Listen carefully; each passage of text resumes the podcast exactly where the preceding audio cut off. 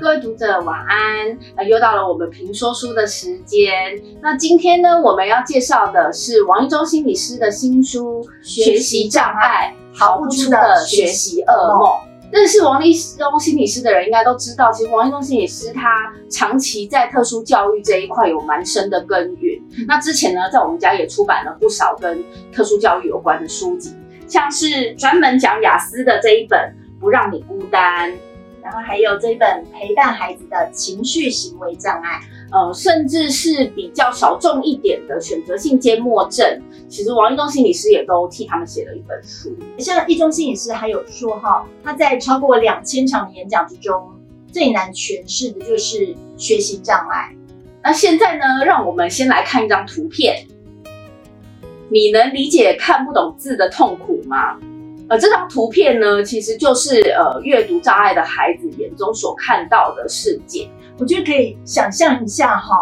当你看到眼前的文字都是这样子，缺一个角啊，上下颠倒啊，左右相反，心里会很紧张、很慌乱吧？而且是还在学习的时候，面对课本、面对考卷，这到底是什么字啊？我看不懂，我连题目都看不懂，我怎么写下去？让孩子心里的紧张不安，然后会想：只有我这样吗？是我这么糟糕吗？一整个自责、自信心的打击。像阅读障碍，还只是学习障碍的一部分而已。嗯，其实学习障碍是一种外表看不出来的隐性的障碍。你看到这个孩子可能是聪明伶俐、口才好、表现好，但是其实他可能有书写障碍，像刚刚说的阅读障碍，或是数学障碍，甚至种种障碍合并在一起，字写了就忘。看不懂，或是呃数学怎么算都算不出来，就从外面我们看不出来孩子他心里正遭受到多大的绝望的打击。嗯，但学习障碍其实它是一种呃神经心理的功能异常，所以它并不是说，哎，我们家长常会讲啊，就是。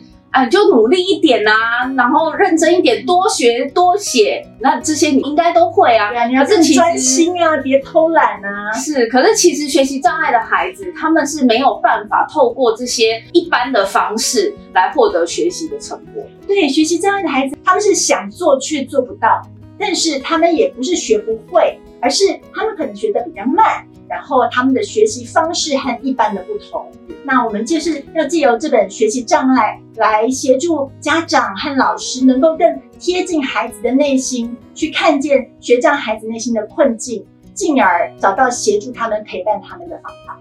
呃，像是王一东心理师啊，在他的书里面呢，是用。很多的故事来把雪藏小孩遇到的困难还有痛苦表现出来，内心的那种挣扎、害怕。比如说，他在里面就写到一个就是有阅读障碍的孩子，那这个阅读障碍的孩子呢，他叫做小萌。其实他就是看不懂考卷上面的题目，或者是有时候老师叫他哎站起来念课文。他没有办法顺利的这样子念完，当然其他的同学呢就会嘲笑他说：“哎，你是不是看不懂字啊？为什么大家都知道怎么念，大家都会写，为什么你就是都看不懂？”那小萌心里就会觉得，我不能让人家知道我是看不懂字，所以他就会很生气的反驳说：“我没有看不懂啊，我哪有看不懂字？”我只是比较不会学习而已啊，难道你就一定什么都会吗？因为其实这跟自尊有关。没错，当面对所有的小朋友对他都有这样子的质疑跟攻击的时候呢，他先想到的一定是先自我保护。那小萌在面对比如说考试的时候，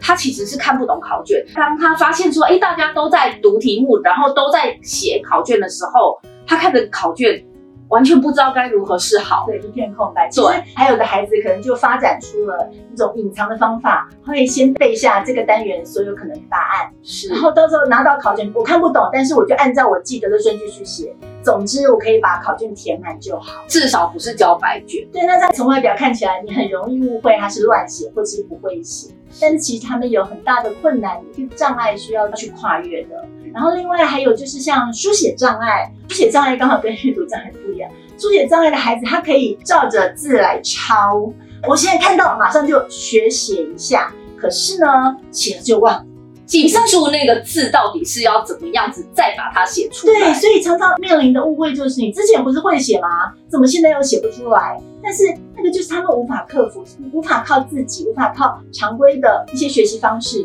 去越过的一层障碍。因为很多家长老师就会说，那你就一直写，一直写，写到你记得上就好了。但是当孩子面对我怎么写都写不会，我怎么写都忘的时候，就会又回到一个新的自责，别人都可以，我怎么这么烂？对，为什么我就是不行？然后变成一种自我质疑。其实，呃，我觉得有很多呃学障孩子的困难啊，我们可以看到几个点啊。第一个呢，就是其实当学障孩子在面对这些困难的时候，他们非常容易先给自己贴了标签。对，其实自己给自己贴上了标签，比别人贴的标签更可怕、更难撕掉，因为我们自己骂自己会骂得更狠。没错，这里面会让孩子产生非常多的自我质疑啊，就是。哎，为什么我都做不好？是不是我什么都不会？嗯，那这些事情是不是都是我的错？嗯，那这些自我质疑呢？其实渐渐就会让孩子也觉得说，啊，我都做不到，我就这样好了，就这样算了，我就就变成一种自我放弃。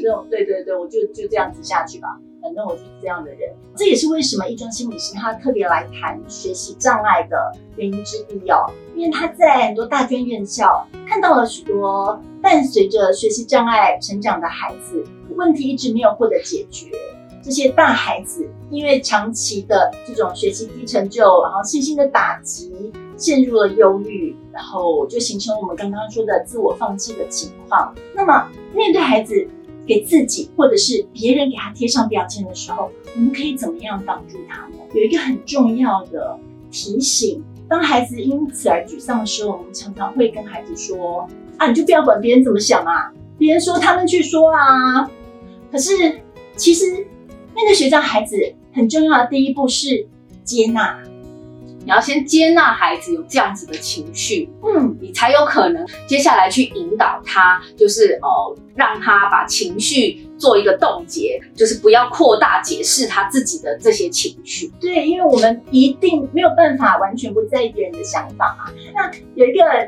协助就是情绪冻结的这个方法，小方法，小方法很有趣，但是我想应该是蛮有用的。想象自己在一个大泡泡里面。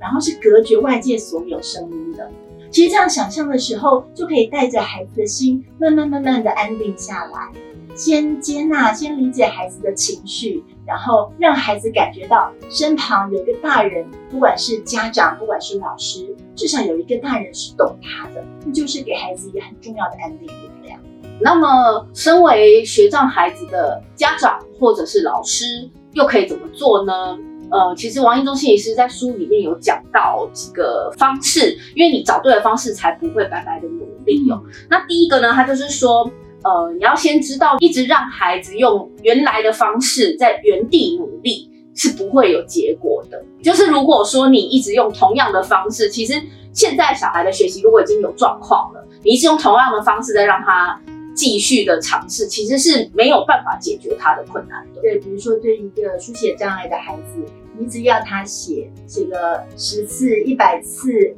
一千次，这样继续写下去，怎么写都写不会。呃，其实因为每一个人都有自己的学习模式，就是没有对错，没有好坏的。其实就是呃，多理解孩子，从我们更了解孩子，我们就能够协助孩子，陪伴他找到一个最适合他的这个方式。然后接下来还有一个点就是，我们大人自己要能够接受付出不等于回馈这个现实情况。这有时候会源自于我们可能老师或家长会有一种无力感。我已经想尽各种办法了，不管是用听的、用看的，不管是补习、安亲等等的，用尽我各种方法，花了很多时间去增加孩子的学习，可怎么情况就是没有好转呢？我们会有一种深深的无力感，但是我们要能够先接受自己的脆弱，先接受我的孩子的学习情况就是这样，他必须换另外一条路走，孩子才能够更能接受自己。而且当你接受了这个状况，你的焦虑比较放下之后，嗯，孩子其实也比较不会受到这种焦虑的影响。对对对，这很重要。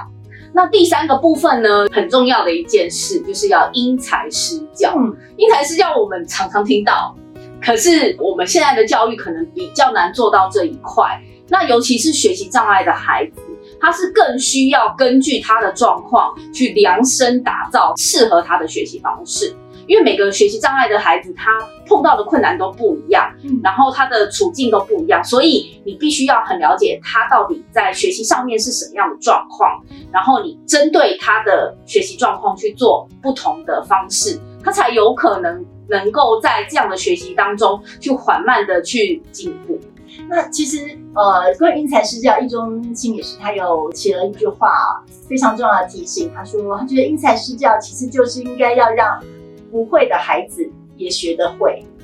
这才是因材施教的真谛。哦，我们今天讲了这么多，其实还有一个也是提醒大人要注意的，就是我们不要去比较，常常心里会忍不住，就算嘴上没说，心里会忍不住想着，那谁谁谁谁都可以这样子，为什么你就是不行？其实当产生这种比较心理的时候，就会随之而来有很多不满的情绪，不管是对自己不满，或是对孩子不满。那样子不但对孩子的学习状况没有帮助，对于亲子关系或者是师生之间的沟通，也会造成很大的障碍。尤其是当你去把孩子放在天平上比较的时候，其实是非常容易让孩子更意识到自己的弱点跟不足。对，那我们其实是希望在这个过程当中呢，逐渐培养孩子的自信，不要让他因为学习障碍的这个状况，然后对自己没有自信。可是因为比较这个状况，其实会更容易让他只看到自己的弱点。我想王一中心理师啊，在他这本书里面讲得非常好，就是说，呃，其实学习的方式不是只有一种，